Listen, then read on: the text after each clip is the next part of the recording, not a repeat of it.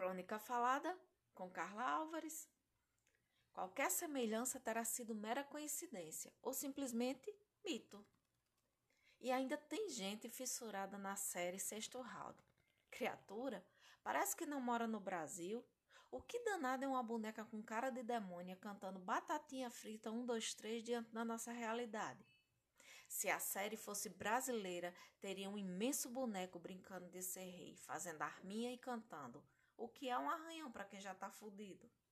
E não iria ter bala que chegasse para eliminar um monte de miseráveis, falidos, esfomeados que não seriam atraídos para participar do simulacro de um jogo de azar, mas para receber um auxílio qualquer, desses que mantêm o povo desempregado e refém de esmola.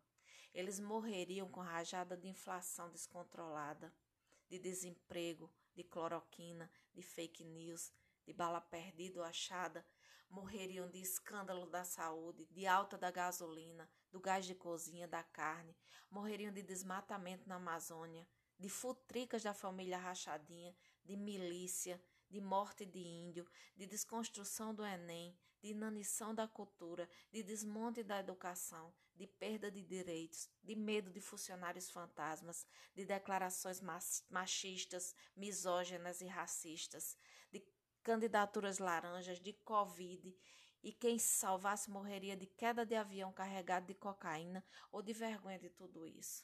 Menininha má, com cantiga de Niná é o caramba. Aqui é série de terror real para os fortes ou para aqueles que não têm moto para seguir. Como é mesmo que se chama? Eu mato ou eu mito?